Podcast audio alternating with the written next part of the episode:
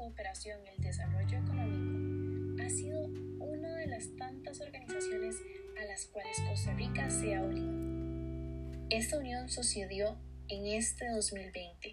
Sin embargo, desde el 2015, cuando estaba Laura Chinchilla como presidenta en el país, ya se había empezado a dar todos los pasos necesarios para poder ser parte de esta organización. Esta organización se conoce como OCDE, esta se encarga de diseñar mejores políticas para una vida próspera en cada país.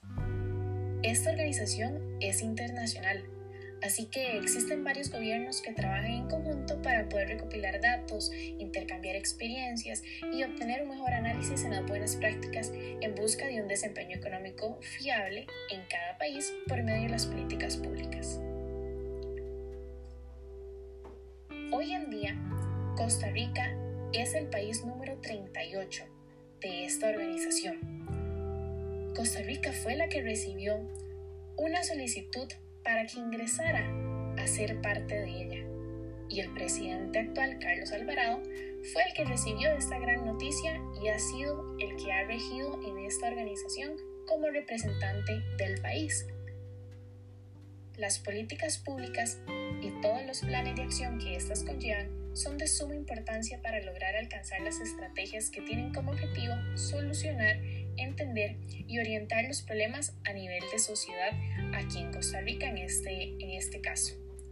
Dado que los problemas de interés a solucionar son de carácter colectivo, ya que pueden ser en una misma comunidad o dependen de varias personas o a varias personas, son las que están afectando estos problemas, es necesaria una estrategia sólida basada en investigación y datos, esto con el fin de alcanzar la transformación por medio de esos objetivos y acciones.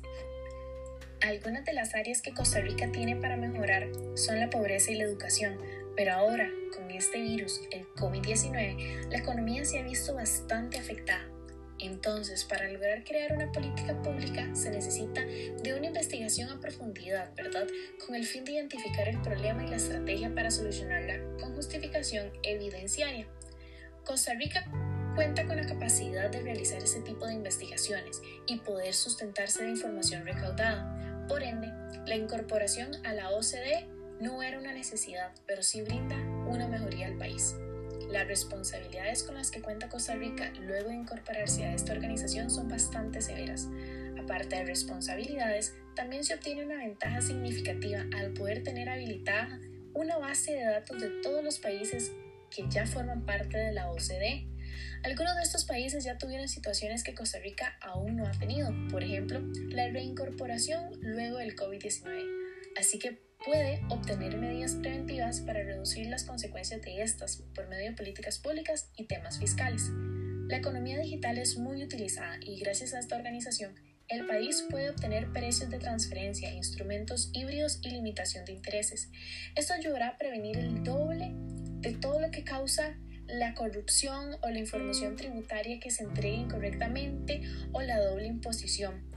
Otra ventaja que Costa Rica obtiene al ingresar a esta organización es la oportunidad de ser parte de comités y foros futuros. Esto con el fin de, como se ha mencionado, mejorar aspectos del país. Al ser parte de estos comités, el país adopta una postura sumamente positiva a nivel internacional. Todas estas ventajas mencionadas llevan consigo una responsabilidad de asumir sus compromisos con la organización y hacia Costa Rica.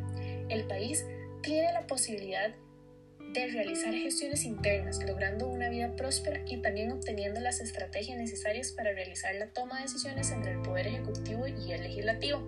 Esto con el fin de desarrollar proyectos de ley que abarquen las problemáticas del país y solucionen muchas áreas para poder seguir siendo un país bastante sustentable y también mejorar las cosas que se pueden ir mejorando gracias a la incorporación a esta organización.